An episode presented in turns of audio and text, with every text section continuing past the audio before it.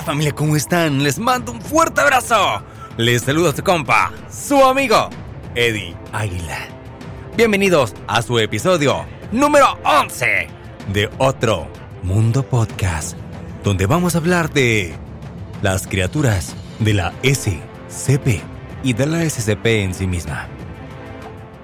Espero que todos ustedes se encuentren muy bien familia. Qué gustazo me da de verdad poderlos saludar otra vez, poder platicar un ratito aquí en este podcast, esperando que lo disfruten cada vez que lo escuchen.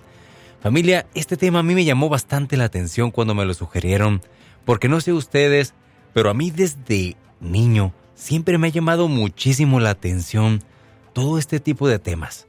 Recuerdo que cuando miraba películas medievales donde aparecían eh, duendes, donde aparecían elfos, centauros, todo esto, siempre tenía como esa esperanza de poder conocer un mundo así, donde habitase la magia. Pero ¿qué pasa cuando de pronto nos damos cuenta que este mundo puede ser más real de lo que imaginamos? Que allá afuera hay criaturas que pueden tener habilidades increíbles y que no conocemos, y que por alguna razón extraña las han estado ocultando. Inventos extraños que tienen habilidades que pudieran ponernos en serio riesgo, que pudiera parecer que tienen magia, también pudieran andar por ahí. La SCP es la creación de todo este mundo, explicándolo de una forma bastante entretenida. ¿Cómo nació la SCP? Es algo que vamos a hablar ahorita en su episodio número 11, familia. Así que sin más que decir, vámonos con la introducción, que ya saben que me encanta empezar con una introducción, pues mezclando un poquito lo que es el tema con esta realidad que siempre vivimos actualmente. Pero bueno familia, ya no lo sigo mareando con esto. Sin más que decirles, comenzamos con su episodio número 11 de Otro Mundo Podcast, la SCP.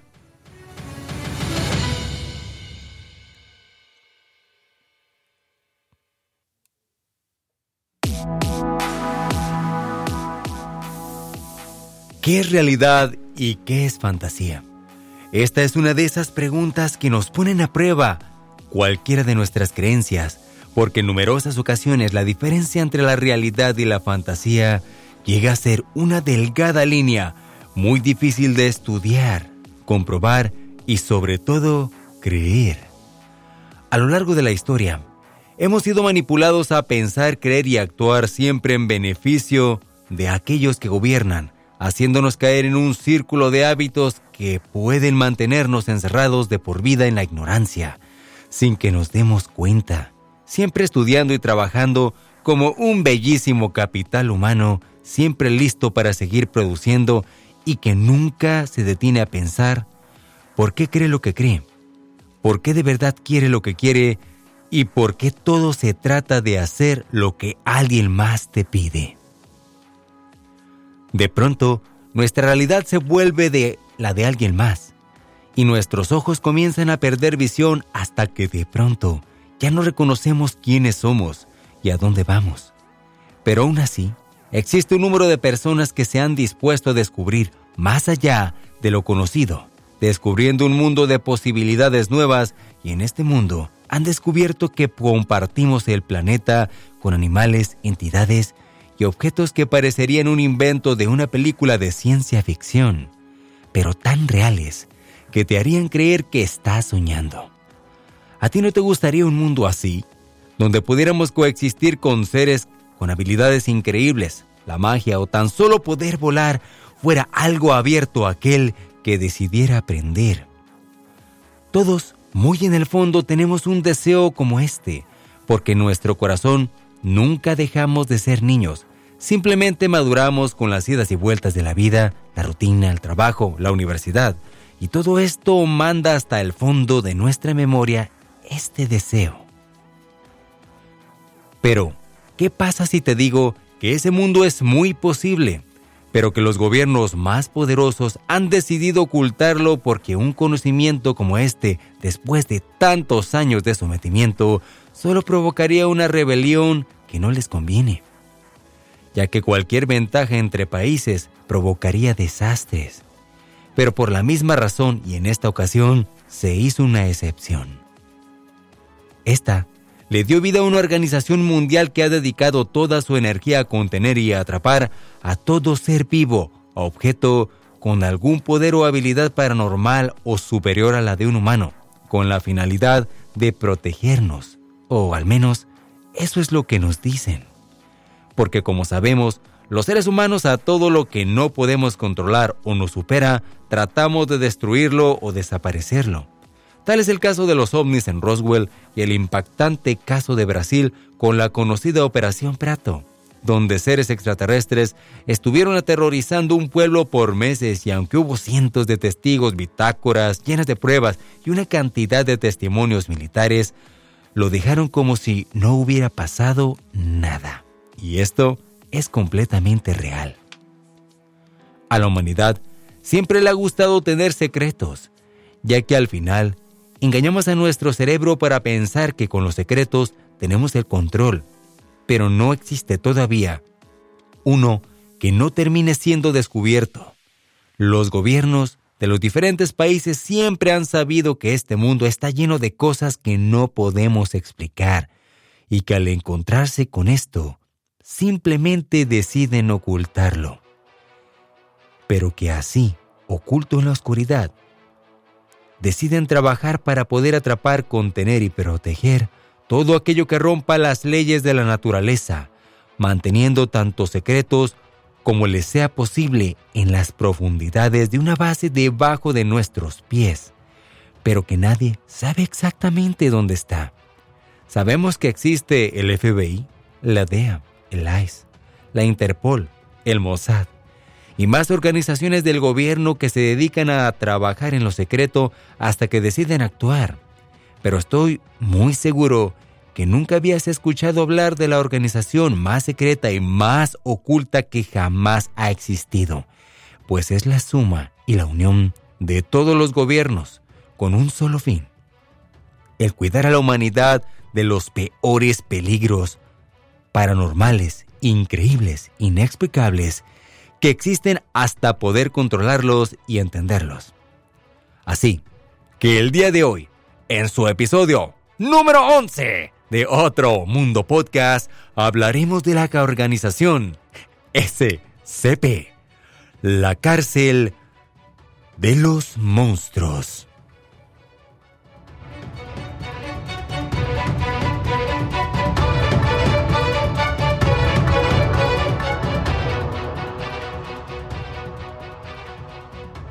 Siempre que leo esta introducción, este intro que hago para ustedes, me canso.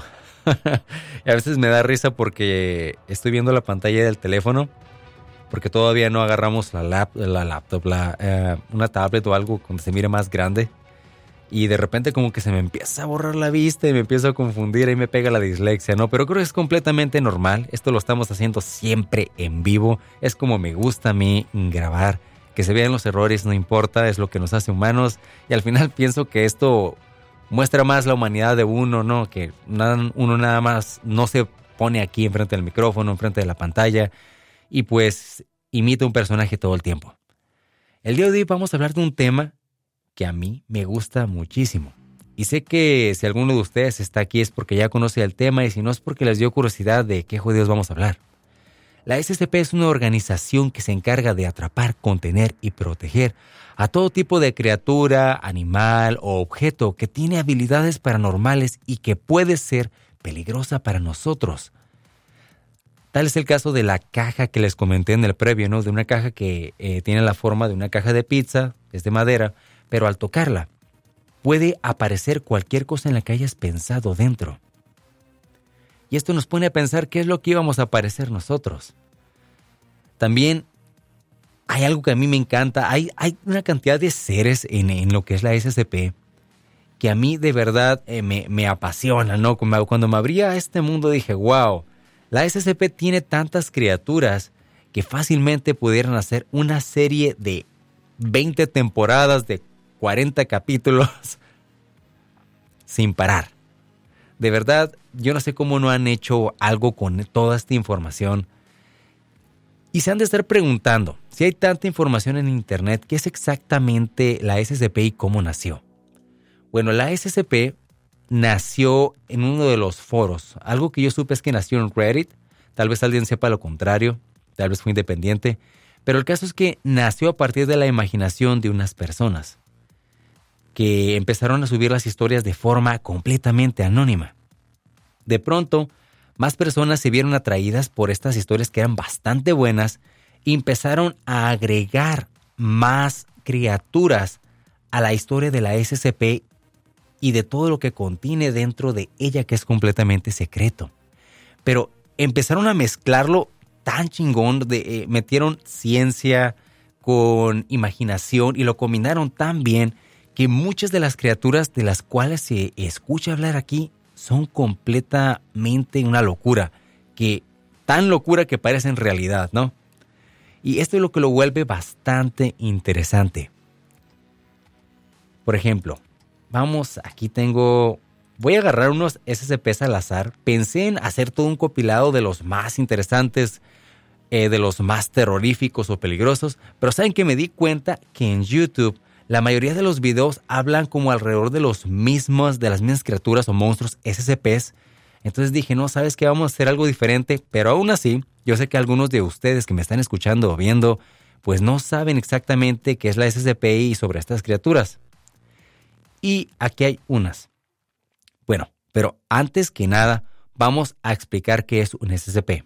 Ya les comenté, un SCP es una criatura, puede ser un animal, puede ser un objeto pero dependiendo qué tipo de SCP es, hay una clasificación para ellos. Hay seis tipos de clasificaciones de SCPs. Ok, vamos. Estaba batallando con mi mouse, compré un, mouse bastante bueno, pero le tocas la ruedita y el canijo se pone a hacer locuras. Es bastante sensible. Hay seis tipos de SCPs. El número uno les llaman seguros. Estas entidades son relativamente seguras para la humanidad o simplemente son fáciles de contener. La única variación aquí es que tienen alguna habilidad paranormal que pudiera sorprender fácilmente a alguien o incluso asustarlo, y por eso los contienen. La clasificación número 2 es Euclids. Estas entidades pueden representar un riesgo hacia las personas. Si bien no pueden serlo, pueden parecer inofensivos, pero sí son un riesgo, así que también los contienen. Están en el número 3 están los Ketters. Esto representa el más riesgo para los poblados o estados o países enteros por su poder. Ahorita vamos a buscar alguno que tenga alguna habilidad que sí puede representar un riesgo no solamente para una persona, sino completamente a toda una población por el tipo de habilidades. También están los neutralizados. Son SCPs que además de no representar un riesgo, puede que ya hayan sido neutralizados por la fundación. Ok, esto es interesante. Había estado viendo bastantes videos, información y no había escuchado mucho al respecto, pero bueno, pues una clasificación más. Están los Taumiels. Taumiels. Son SCPs que han sido controlados y ahora sirven para contener a otros SCPs. Oh, está chingón, Son como a los que domestican, ¿no? Como puede ser como un, bueno, no quiero decir un perro, no voy a sonar ofensivo, pero pues está chido, ¿no? Puedes controlar un SCP, lo puedes hacer parte de la organización y ahí tenemos a, al SCP asustando gente y controlando a otros. Y los últimos, en la categoría número 6, son las entidades más fuertes de los SCPs capaces de destruir el universo. Ah, no, pues está bastante interesante.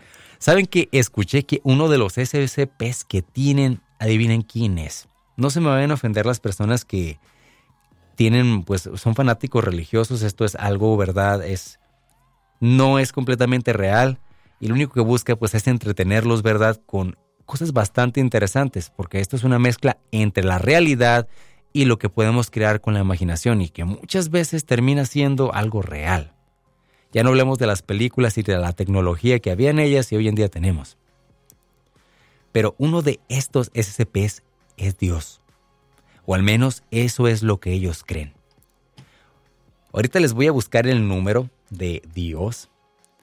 Pero está bastante interesante porque cuentan que la forma en que lo atraparon es porque él andaba divagando en la ciudad caminando con su apariencia, esta apariencia que muchas veces le daban, ¿verdad? Con la barba larga, eh, la vestimenta que traía caminando por la ciudad. Entonces, eh, de repente, unos infiltrados, bueno, no infiltrados, encubiertos que andan fuera en las ciudades, de repente miraron que se movía de una forma completamente mágica. Digamos que estaba parado en la Avenida Revolución y luego se fue a la Avenida Hidalgo de un golpe. Ah, yo nomás estoy mencionando calles al azar, ¿verdad? Pero digamos que de estar en un punto B se movió un kilómetro al punto A o al revés, de golpe. Entonces esto lo sorprende y comienzan a seguirlo. Cuando él se da cuenta que lo siguen, de repente aparece arriba en el techo de un edificio como de unos cuatro pisos, cosa que lo sorprende. Entonces deciden todos como hacer una operación para poderlo atrapar y no podían hacerlo. Pero finalmente este simplemente se dejó atrapar y se fue con ellos. Ahora, según la historia de cómo, cómo lo atraparon y lo contuvieron, lo llevaron ahí a las instalaciones de la SCP y lo pusieron dentro como de esta, digamos, como lo que vemos en las series ¿no? de crímenes, lo pusieron dentro de una, de una sala de interrogatorio.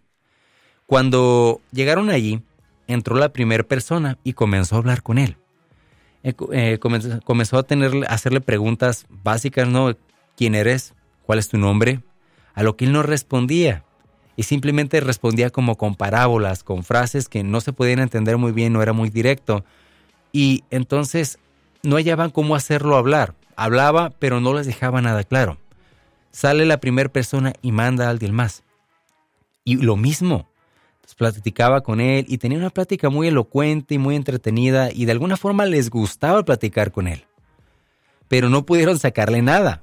Entonces sale esta persona y dice, oye, es que no puedo hacerlo hablar. Digo, ahorita todo lo único que tengo en el informe son sus características. Entonces el primero puso, es una persona de piel blanca, cabello café claro, tiene ojos azules y habla muy bien diferentes idiomas. Y tiene una plática muy elocuente. Bueno, características fisiológicas y de habilidad, ¿no? Pero la otra persona dice, no, no, no, espérate. Entonces revisa su informe, dice, yo aquí tengo que él es una persona de piel oscura, tiene ojos cafés oscuros, tiene cabello negro, y habla muy bien el inglés y habla bastantes idiomas, pero lo mismo, tiene una plática muy elocuente. Se quedan, ¿cómo? No, pero e, él es de piel blanca, él no, él es de piel oscura y empiezan a discutir. Entonces, le piden a una tercera persona que vaya a verlo. Va, platica con él y pasa lo mismo. Tiene una plática ahí un rato de unos 10 minutos, 15 minutos, sale y les enseña su informe y ahora la persona dice que estaba hablando con un hombre ya de edad grande, con una barba larga, picuda, de apariencia asiática. La persona, la tercera persona que mandaron, era un asiático. A lo que se sorprendieron dándose cuenta que él lo podías mirar con la imagen más familiar a ti. Y cada que hablabas, él podía hablarte de conceptos que se daban en tu ciudad, en tu cultura, con una completa maestría incluyendo tu idioma. Cuando hablaban con él, más se sorprendían, más se daban cuenta que tenía la habilidad de entrar y salir como si nada, y de pronto empezó a salir y a entrar a las instalaciones a su gusto. Por las habilidades que tenía y las cosas extrañas que pasaban alrededor de él, decidieron pensar que estaban hablando ante un dios. No saben si es el Dios abrámico, ¿verdad? El Dios que tenemos todos aquellos los creyentes, o era algún tipo de Dios. Pero nunca pudieron hacerlo hablar y hasta la fecha siguen las instalaciones de la SCP.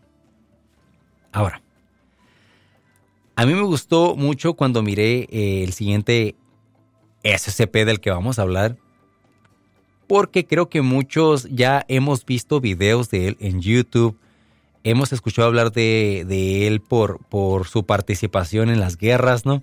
Pero en este momento en las guerras no era un SCP como tal, eran personas. Porque el siguiente SCP tiene el rostro como así, como de un pájaro con un pico aquí hasta abajo. Una, pareciera tener una máscara.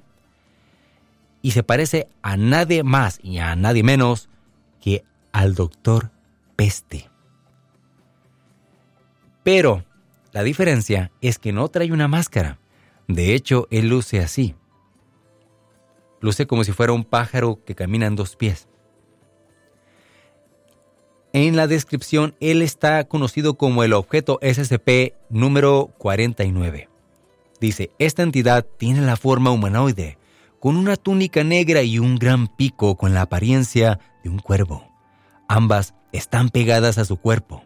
Este objeto pertenece a la clasificación Euclid.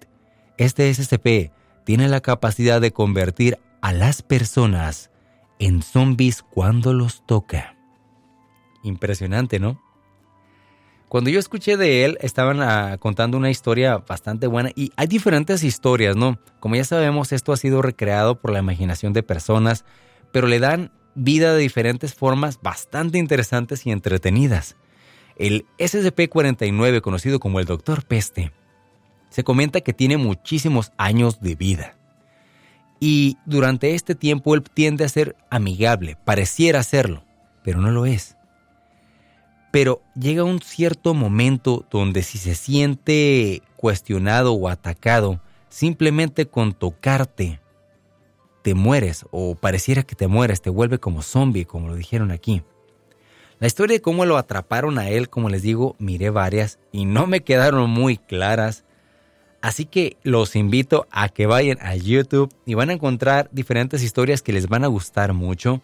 Una que a, una que a mí me gustó bastante, no la recuerdo bien y no les quiero inventar nada, porque yo, sé que hay muchos de ustedes ahí que conocen bastante bien esto de los SPs, SCPs, y me encantaría que me manden mensajes y me enseñen más de esto que yo apenas estoy conociendo, pero que me ha encantado.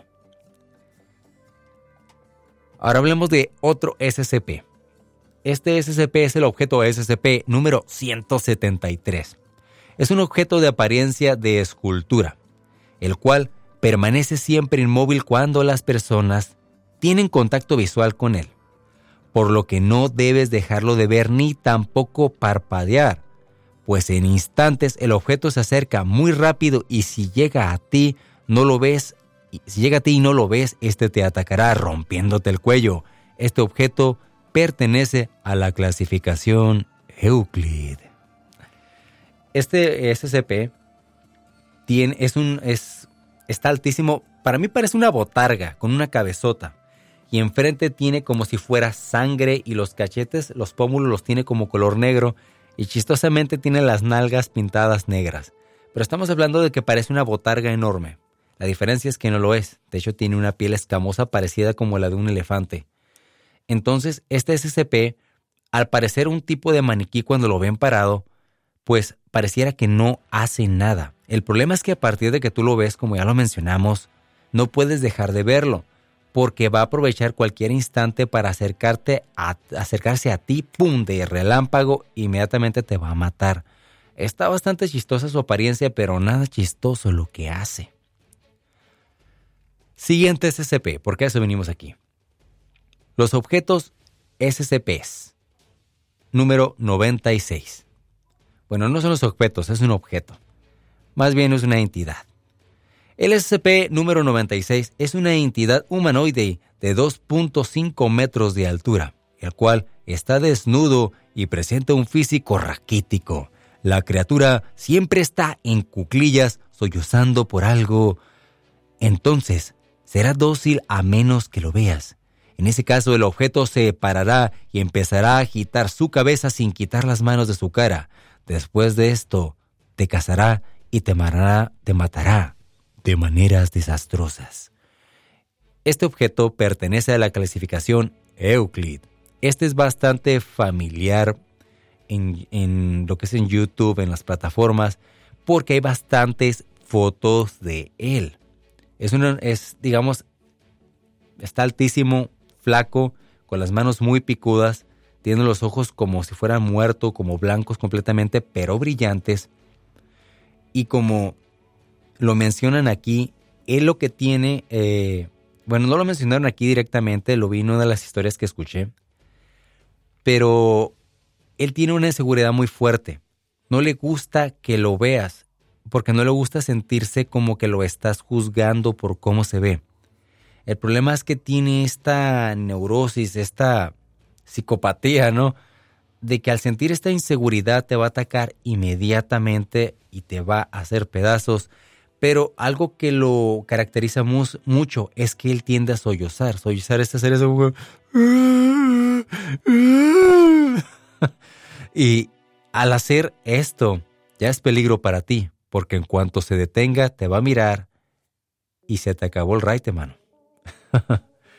Qué bueno que esta mano no existe, o eso quiero pensar. Ahora vámonos directamente a, una parte interesante. Vamos a una página de fandom donde están los SCPs clasificados. Ustedes pueden encontrarlo, dice SCP, ESCP, hoy como me confundo, scp.fandom.com. Así lo pueden encontrar, es una página con un formato negro y bordes amarillos. Vamos a elegir un SCP al azar. Familia, yo espero que esto les esté entreteniendo. A mí me encanta. Bueno, los que estén aquí sé perfectamente que es porque esto les gusta. A lo mejor tengo la suerte de elegir alguno que ustedes no hayan escuchado hablar para nada. A ver, a ver. A ver, este me llamó la atención nomás porque a todos hemos vivido un chingo de miedo con este tipo de, de encabezado que le pusieron. SCP-072 el pie de la cama. A ver qué es. Dice, oh, el SCP-73 va a llamar la atención, parece que es Caín. Si es de quien pienso que están hablando va a estar interesante. Bueno, este SCP es una, es una cama con una cabecera blanca, está completamente blanca. Vamos a ver qué dice aquí, vamos a leerles un poco la descripción. Las instancias del SCP-072 se descubrieron por primera vez en un edificio de apartamentos en Michigan. Después de que se descubrieron dos informes de prensa locales sobre los efectos de este SCP, este causó pánico y llamó la atención del agente integrado de la fundación. Es una proyección sombría y traslúcida que se asemeja a una mano de casi un metro de altura, de largo, con dedos que se estrechan en una punta afilada, yo creo como así, como así. Aclito. Dice,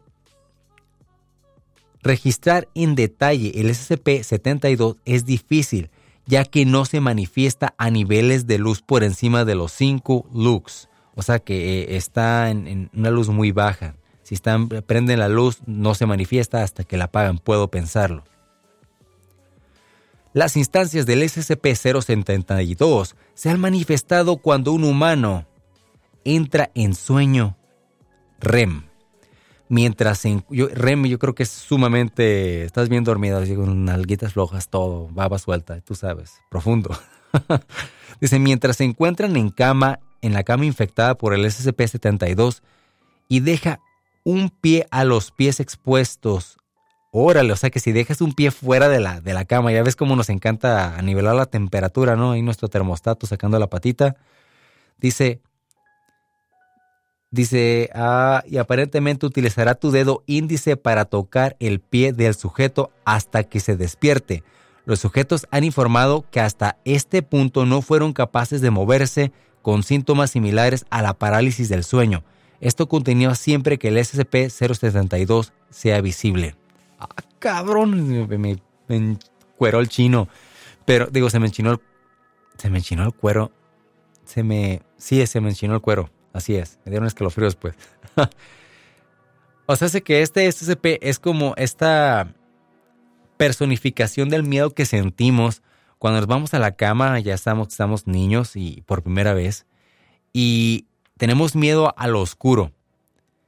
Y no, te dicen tus papás, pórtate bien o te van a jalar las patas cuando te duermas. Entonces, este es el SCP encargado, es un SCP a los que los papás le han de pagar muy bien, ¿verdad? Por controlar a sus hijos. Efectivamente, este SCP debe ser padre, porque trabaja de la mano de ellos. A ver, vamos a buscar otro SCP más.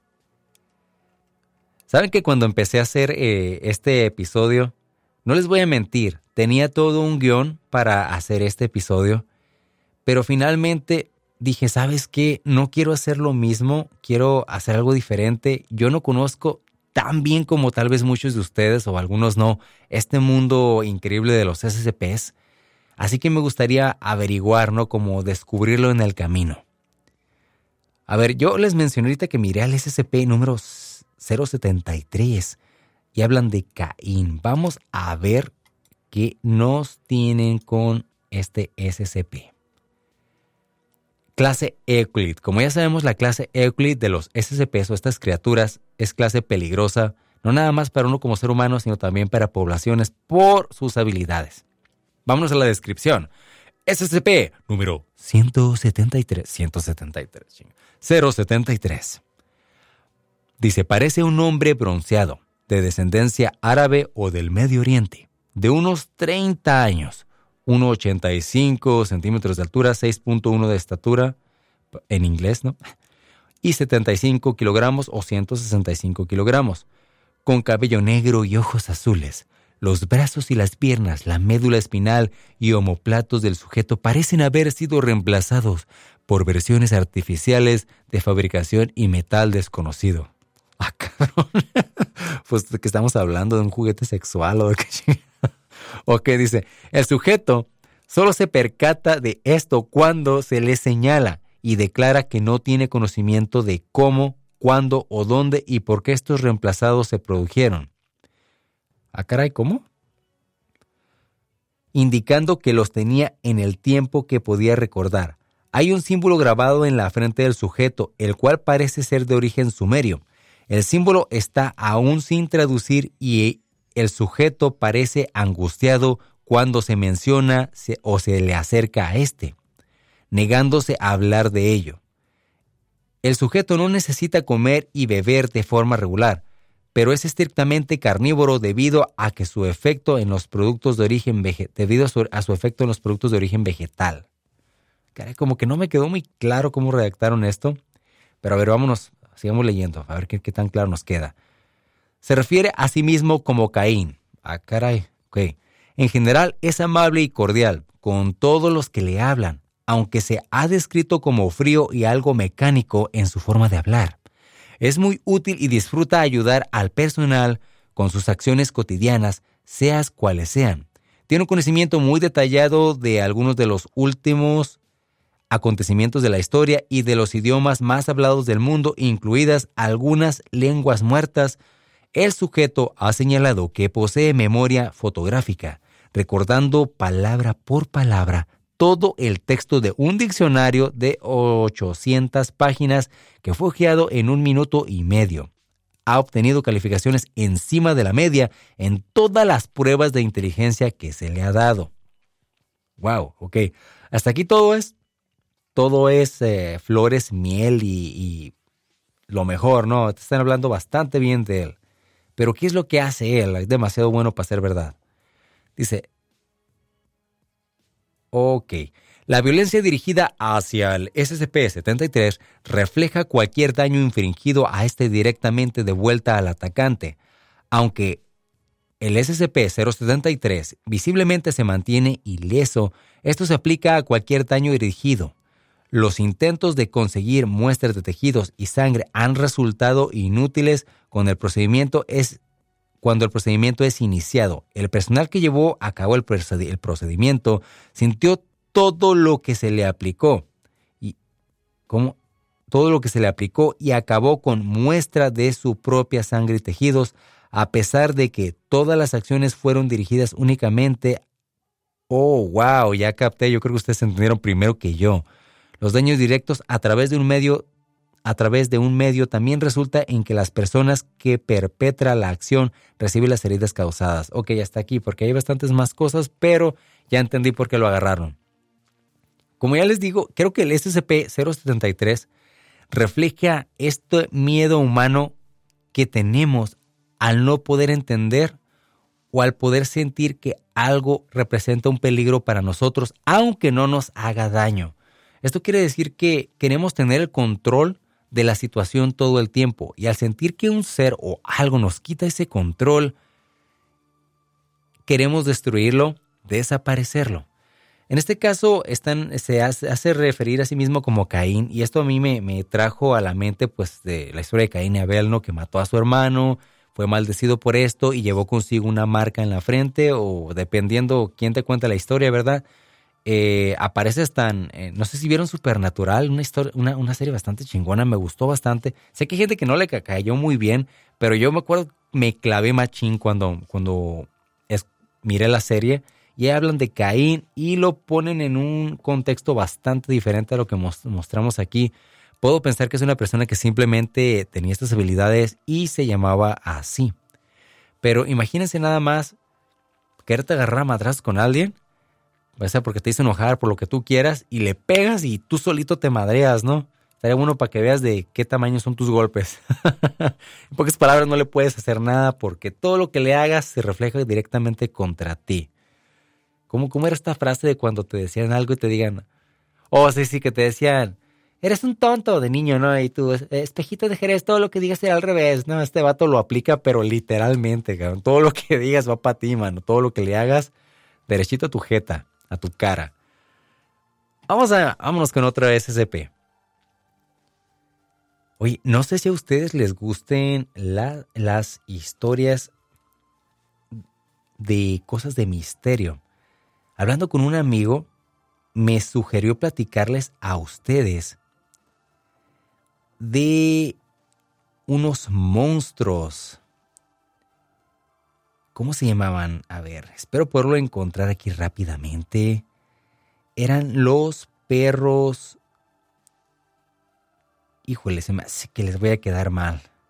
Un podcast improvisado es como un live, ¿no? Todo es en vivo. Todo es en vivo. Yo creo que así los voy a hacer, los voy a estar haciendo más, más seguido, porque creo que todo lo que sale de repente, pues acaba siendo mejor. Entonces, bueno, ahorita, ahorita encontramos esa información. Pero eh, es, estas historias eh, de los perros que les quiero platicar ahorita, que ahorita voy a encontrar la información, es de un escritor que se dedica a hacer puras historias de, suspenso, de, de misterio, bastante entretenidas, pero lo que sucede con él es que para el momento en que él escribió todos estos libros y estas historias, estaba muy, muy adelantado a su época. Hablaba de situaciones interdimensionales, de física cuántica, eh, de, cosas de viaje en el tiempo. Hablaba de bastantes cosas que llaman bastante la atención porque definitivamente esto no existía en ese momento. Entonces él como un escritor de entretenimiento finalmente acabó teniendo razón sobre muchos conceptos que se manejaron en los libros. Los dejo en suspenso y ahorita hablamos de él. Vamos a buscar otro SCP. A ver, uno que nos llame la atención. Wow, la escalera. Saben, esto no es de este tema, pero antes de abrirlo, para ver si va a ser esto, no sé si ustedes saben, pero hay bastantes relatos de rescatistas o guardabosques que hablan de escaleras que aparecen a mitad del bosque casi nuevecitas o muy viejas, pero están a mitad del bosque así como si nada. Estoy hablando de escaleras de como de una casa, bien construidas, a mitad de la nada. Casi siempre aparecen cuando una persona se pierde y les tienen estrictamente prohibido acercarse o tocar o subirse a las escaleras. Y en uno de los relatos que escuché, estaban buscando a una niña que se perdió y a un nuevo, un rescatista nuevo, un guardabosques, era un guardabosques nuevo, mira las escaleras y se le hizo fácil subirse. Se sube a la punta y dice que cuando se sube sintió una especie de pánico como si estuviera haciendo algo muy, muy malo.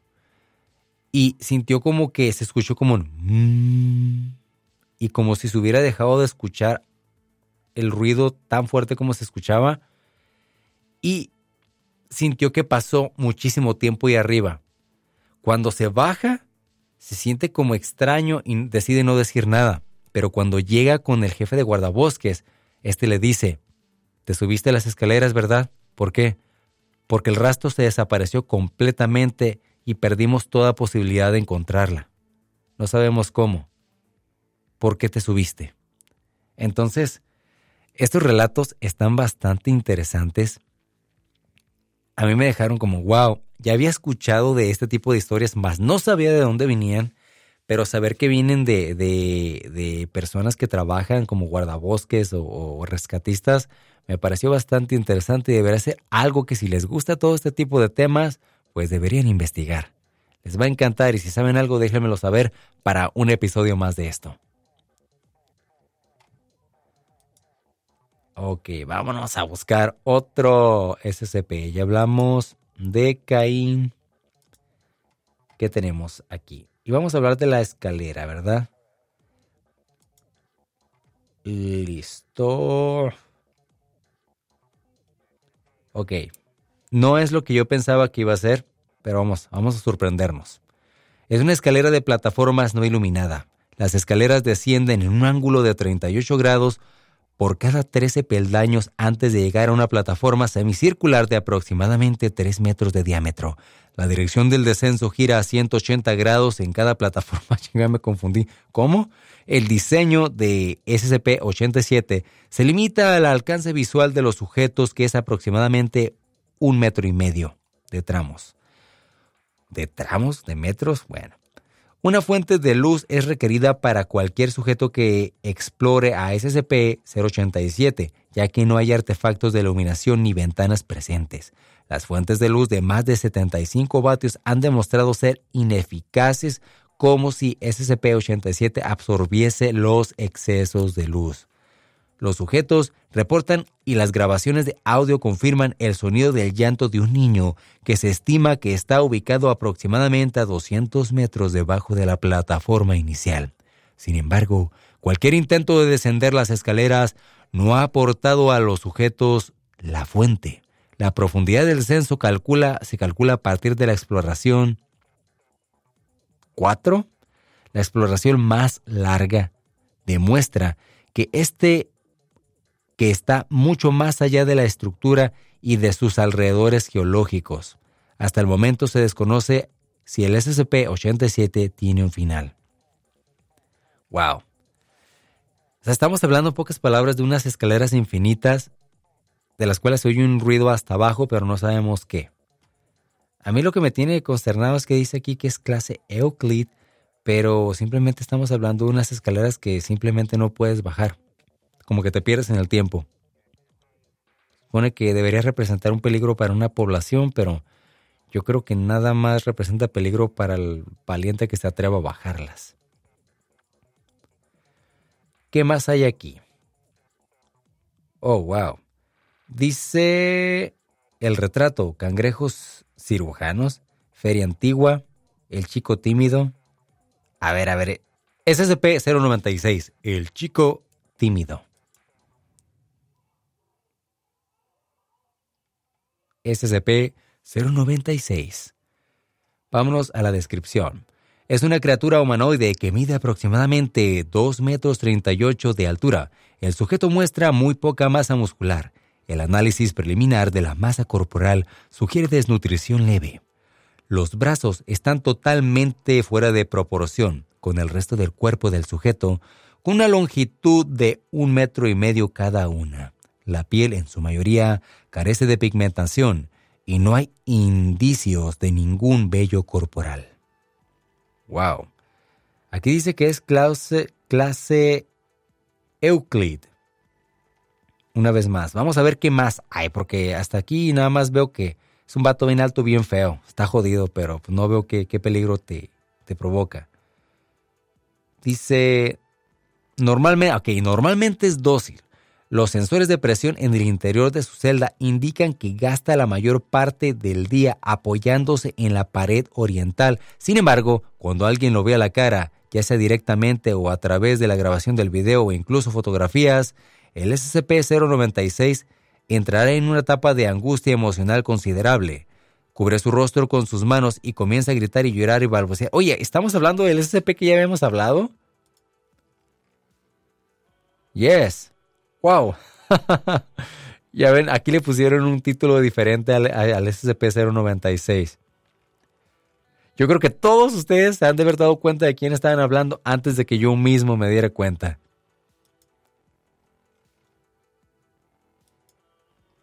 Wow. Pues como podemos ver familia, esto de la SCP es un mundo bastante mágico y que fácilmente a todos nos puede atrapar y hacernos viajar o a un mundo de fantasía donde todos quisiéramos que esto existiera o de plano asustarnos de por vida si es que esto es real. Yo, lo, yo lo, en, lo en lo personal les digo que son bastantes. Es más, vamos, les voy a buscar cuántos SCPs hay aquí. L, wow. Ok, vamos a ver si aquí puedo, puedo ver los últimos números. Ok, parece que hay miles. Wow.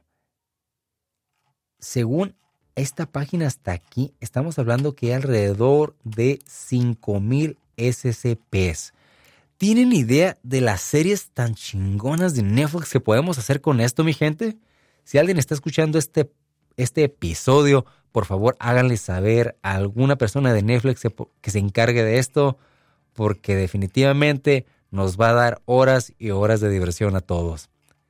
Cerca de 5000 SCPs.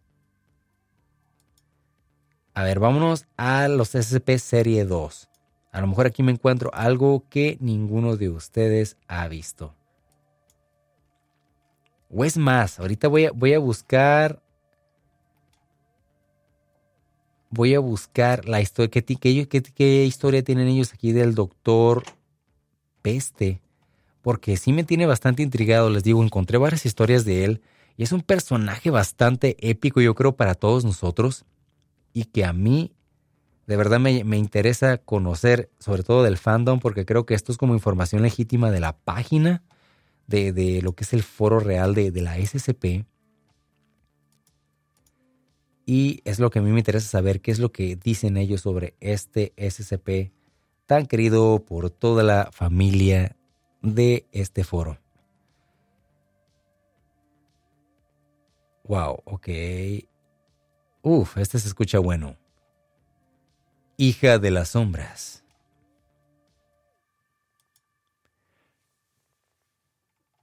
Wow, aquí la foto que aparece parece una persona de apariencia como musulmana, pero vamos a ver qué tienen para ofrecernos.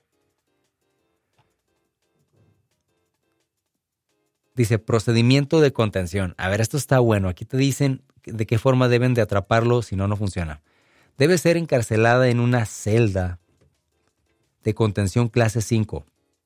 No se le permitirá el acceso a nada con naturaleza física. Su celda de contención debe colocarse detrás de una cámara de aire triple para evitar su fuga. Tras el incidente 099-34A, el SCP-029 ya no será alimentada debido a que no parece serle necesario el sustento para sobrevivir. Hay un total de tres guardias de servicio en todo momento en su celda y dos guardias de servicio en los monitores. No me queda muy claro ah, exactamente el proceso de contención, nada más agarrarla y meterla en una celda, pero pues ¿cómo la agarra, hermano? Díganos. A parecer, este SCP tiene la habilidad de de volverse gas o de volverse antimateria a cualquier cosa. Bueno, no antimateria, eso ya es otra cosa bastante peligrosa. De simplemente desmaterializarse y puede hacerle daño bastante a las personas y decide hacerlo con esta habilidad. Dice aquí que el SCP-029 tiene tendencias homicidas y ha demostrado una notable capacidad para utilizar cualquier objeto como arma. Sin embargo, ella tiene una severa compulsión respecto al derramamiento de sangre, prefiriendo estrangular a sus víctimas. Ha demostrado mucha destreza y reacciones físicas, cuatro veces más rápidas que la del ser humano promedio. También ha demostrado gran resistencia a los daños en todas sus formas. Ambas capacidades extrahumanas son disminuidas en gran medida en la presencia de una luz brillante o directa, sea natural o artificial, Además, todos los hombres que permanezcan en un área definida por su percepción se encuentran dóciles a su voluntad. Tales hombres se han, se mostrado dispuestos a matar o morir. Ok. Wow. Entonces estamos hablando literalmente de una chiquidrácula, ¿no? Por eso le llaman la chica sombra. Porque no puede estar ni siquiera la luz del sol ni ningún tipo de contacto con nada de luces, porque si no te carga la jodida. Como decimos aquí, bueno, donde yo me crié en el norte, en Tijuana, ¿no? Te carga el payaso, mano. A disculpa a algunos de ustedes si estaban esperando un episodio más, más estructurado, pero ¿saben qué? Me gusta, me gustó mucho el concepto de hacerlo así. Creo que cuando tienes ya tanta información sobre un tema, porque sabemos que a veces hay temas que se requieren de investigar porque no hay mucha información que encontrar sobre eso, y eso es lo que vuelve interesante el tema como tal. Pero el problema cuando hay bastante información es que al final todos terminamos hablando de lo mismo y es ahí donde de plano pues ya pierde lo interesante. Por eso estoy tratando de hablarle de otros SCPs con el cual yo me sorprendo al mismo tiempo que ustedes. Ok, vámonos con... Ah, el Doctor Plaga. Yes. Yes. Vamos a ver qué historia nos tienen de él. Aquí sí nos vamos con lo mejor que podamos. Dice, está contenido dentro de una celda de contención humanoide segura estándar en el sector de investigación 02. Me encanta que pongan sectores, guiones, puntos y comas porque no entendemos ni madres de dónde está, ¿no? En fin de cuentas esto no, pues, ¿cómo le hacemos? Es como, cuando a mí me hablan de álgebra, cabrón. Yo nomás me le quedo viendo como que sí entiendo todo, pero la mera verdad, no. Voy a copiar. Dice, si bien el SCP-49, Doctor Plaga, ha sido generalmente cooperativo con la mayoría de las personas de la Fundación, ataques o repentinos cambios en su comportamiento suelen ocurrir con una fuerza elevada. Bajo ninguna circunstancia, el personal debe entrar en contacto directo con él durante estos ataques. El caso de que SCP-49 se vuelva agresivo. Se ha demostrado que la aplicación de la banda wow, ahora le gustan los perfumes, hermano, ¿qué? Produce un efecto calmante sobre la entidad. Una vez calmado, el doctor Plaga generalmente volverá a ser obediente y regresará a su contención con poca resistencia. Disculpen si de repente me trago, lo que pasa es que de repente usan palabras o cosas aquí que yo prefiero hacerlas más entendibles porque sí como que me confunden. Wow, entonces el doctor Plaga tiene su kriptonita que es la lavanda. Está cabrón, un perfumito le caería re bien a este hombre. Dice, con el fin de facilitar la contención continua del SCP-49, la entidad debe ser provista de un cadáver animal recientemente fallecido, normalmente un bovino o algún otro mamífero grande, una vez cada dos semanas, con fines de estudio. Los cadáveres, los cadáveres que son convertidos en, eh, en instancias de la SCP-049 deben ser removidos de la celda de contención e incinerarlos.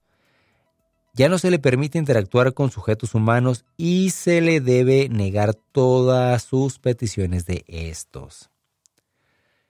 ¿Ven lo que les digo? Cuando yo miré la historia de él, se estaba hablando, se estaba hablando de que en un cierto punto lo empezaron a usar para hacer estudios de otros SCPs que no podían entender y le empezó a ayudar a la agencia SCP. Pero aquí se menciona que no puede tener contacto con nadie. Y aquí parece haber actualizaciones sobre él. Dice aquí que lo descubrieron durante la investigación de una serie de desapariciones desconocidas en la ciudad de Montbaume, sur de Francia. Durante una redada en una casa local, los investigadores encontraron varias instancias del SCP-049, así como a SCP-049 allí. Mientras que el personal de ley se involucró en hostilidades en contra de él, se notó al observarlo la escena y tomar notas en su diario, o se notó al SCP-049 y al observar la escena y las notas en su diario después de que todas las instancias del SCP-049 fueran reducidas. Voluntariamente ingresó al a la custodia de la fundación. Ok, esto sí, esto ya es parte de la historia que yo les había comentado, de que él en, en cierto punto, pues la gente pensaba que traía una máscara y era un loco, pero de repente en ese pueblo en el sur de Francia empezó a desaparecer personas, y esto es porque por algo se le llama Doctor Plaga. A él le gustaba mucho examinar cuerpos y hacer estudios e investigaciones con ellos, pero el problema es que pues los agarraba vivos. Y no le importaba a veces si fueran niños, personas, él trataba de investigar con todo lo que se pudiera, ¿no? Este cabrón andaba como los ovnis, agarraba lo que fuera y lo quería escudriñar lo que pudiera. Lo agarraron en el acto y pues simplemente se dejó atrapar, no puso resistencia, pero aún así por las habilidades que parece tener y la ayuda, eh, lo, mucho que puede ser de ayuda, le siguen brindando cuerpos para que siga trabajando en sus estudios, ¿no? Sabrá de qué tipo. Pero esto fue el SCP-049, el Doctor Plaga. Como ya les comentaba, uno de mis mejores amigos me sugirió hablar de los perros. Y estoy buscando aquí... Ok, listo, aquí están. Estos perros se llaman los perros de Tíndalos. Y esto fue una, esto fue una historia hecha, redactada y contada, bueno, escrita por... ¿Por quién? Ah, se llama HP. Caramba, yo aquí batallando para encontrar el nombre. Yo personalmente no, no he leído el libro, pero al, eh, los perros de Tíndalos son unos seres interdimensionales, ya para no irnos eh, perder tanto tiempo con eso. Ahorita lo voy a encontrar. Los perros de Tíndalos, en la historia que cuenta él, son unos seres interdimensionales. En, esta historia de los perros de Tíndalos, el doctor o la persona que comenzó a vivir esta situación estaba hablando con alguien. Él descubrió por medio de, viajes, no sé si se referían a la ayahuasca, pero él descubrió que por medio de este tipo de droga o de este tipo de, de estupefaciente o lo que sea, tenía la capacidad de poder viajar su cuerpo o su mente a lugares diferentes. A esto él le llamó que eran como este tipo de las barreras del tiempo las barreras interdimensionales. Él decidió aventurarse con la esperanza de, poderse, de poder hacer cambios o descubrimientos increíbles. La persona que estaba con él decidió quedarse nada más, pero lo consideraba totalmente loco. Cuando él se aventura en este viaje. Y bueno, yo, yo pienso que es ayahuasca. Se aventura en el viaje. Empieza a descubrir mundos y situaciones distintas. Yo les recomiendo muchísimo que vayan a escuchar esta historia. Dura 36 minutos, casi 37. Y está muy, pero muy interesante. Entonces él se aventura en el viaje y llega a un punto donde se encuentra como en el final de los tiempos, como en este final de las telas interdimensionales. Al llegar allí, él relata que empezó a escuchar los ruidos de estos perros. Entonces, cuando se da cuenta, estos empiezan a corretearlo y él los describe de una forma bastante interesante porque él menciona algo que muchas veces nosotros como seres humanos no entendemos. Cuando hablamos de un león, ¿el león es malo o es bueno? La realidad es que el león si ataca a un ser humano y lo mata, Nunca lo hizo con malicia. Es un acto de él, un instinto, un acto de supervivencia. No es que él sea malo o sea bueno. Esta definición no existe en el mundo de león. Y a nosotros como seres humanos nos cuesta muchísimo entender este tipo de cosas debido a los impulsos, a los miedos que tenemos, a nuestra propia humanidad y porque el ser humano tiene la capacidad de razonar. Pero hay muchos seres humanos que por condiciones meramente psicológicas por condiciones o enfermedades de la mente, no tienen este chip, entonces literalmente no son seres humanos como nosotros. Y es allí donde nos cuesta tanto trabajo entender qué son. Es por eso que hay tanto asesinos seriales allá afuera y que la mayoría de las personas los juzgamos como monstruos, pero muchos de ellos en realidad no tienen sentimientos de culpa porque en su mente, en su mundo de ellos, las razones por las que lo hacían eran completamente justificadas sin importar el dolor que hayan causado. Los perros de Tíndalos de H.P. Frank. Vamos a ver. Esta historia a mí me encantó bastante por la forma en la que la cuentan. Eh, la historia que les comento la narra el abuelo Kraken. Búsquenlo así en YouTube y les va a encantar bastante. El autor se llama H.P. Lovecraft. H.P. Lovecraft. Lovecraft, para que lo busquen así. Él tiene muchísimas historias. Aquí está uno que se llama El susurrador de la oscuridad. El vampiro, eh, este no es de él. Hay varias historias, eh, hay varias historias de este escritor que a mí me encantaron y que yo sé que a ustedes también les van a gustar. Está la, la sombra. Hoy nada más no voy a hacer este SCP de aquí. Pero los perros de Tíndalos. Ahorita miré unas imágenes que me interesó porque hay un SCP que es el SCP 682 ya para terminar con el episodio de hoy, que se parece bastante a estos perros. De hecho, tiene una forma bastante parecida.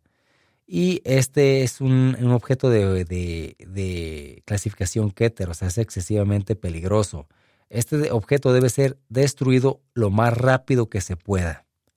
Dice, actualmente no existen recursos disponibles para los equipos capaces de destruirlo, solo siendo capaces de producir daño físico masivo.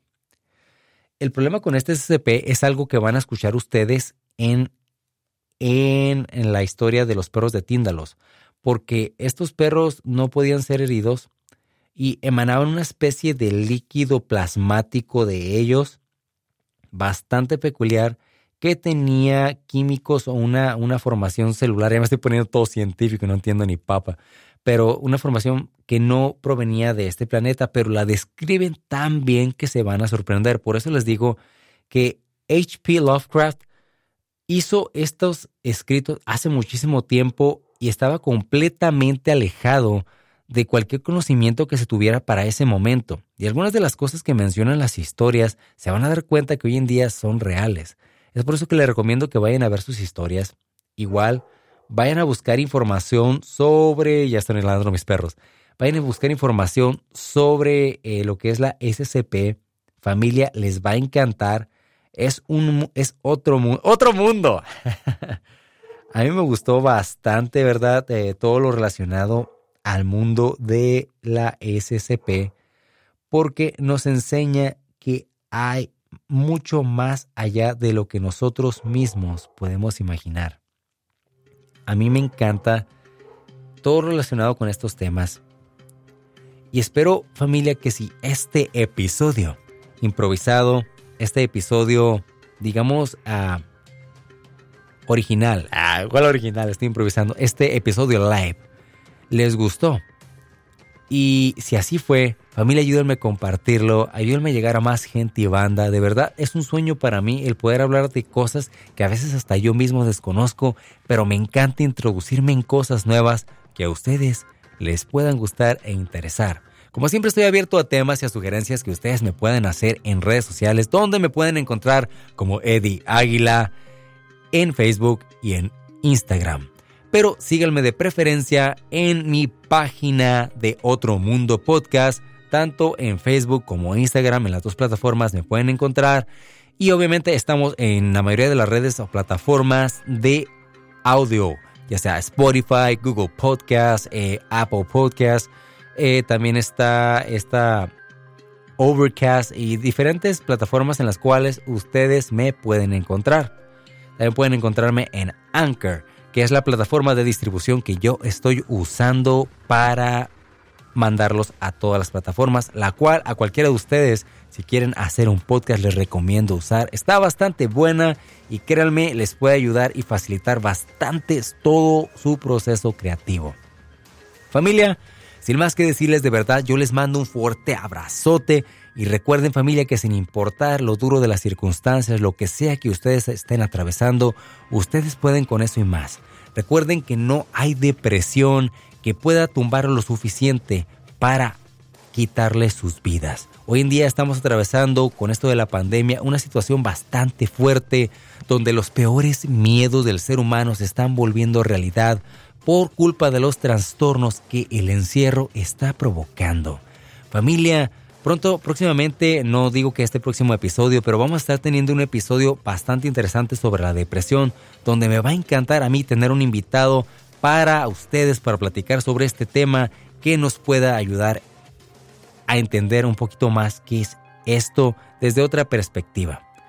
A mí siempre me ha encantado hablar con ustedes. La idea de este podcast es el de entretenerlos, ayudarlos y también educarnos en diferentes áreas y temas para salir tanto adelante en la vida y también para tener más temas de conversación. ¿A cuántos de nosotros vamos a, conocer a personas nuevas o incluso hasta en una cita con la chica que te guste o el chico que te guste y de plano a veces no sabes de qué hablar?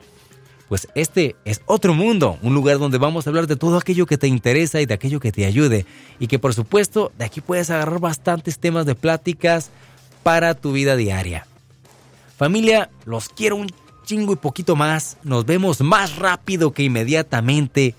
Ayúdenme a compartir si estás viéndome en Facebook, escuchándome, eh, viendo alguno de los previos. Dame tu like, comparte este video o este podcast y ayúdenme a llegar a más bandas en diferentes partes del mundo. Activa la campanita para futuros episodios. Y sin más que decirles una vez más familia, recuerden algo que a mí siempre me gusta decirles y es que nunca sabrás lo fuerte que eres hasta que ser fuerte sea tu única opción. Nos vemos y nos escuchamos muy pronto.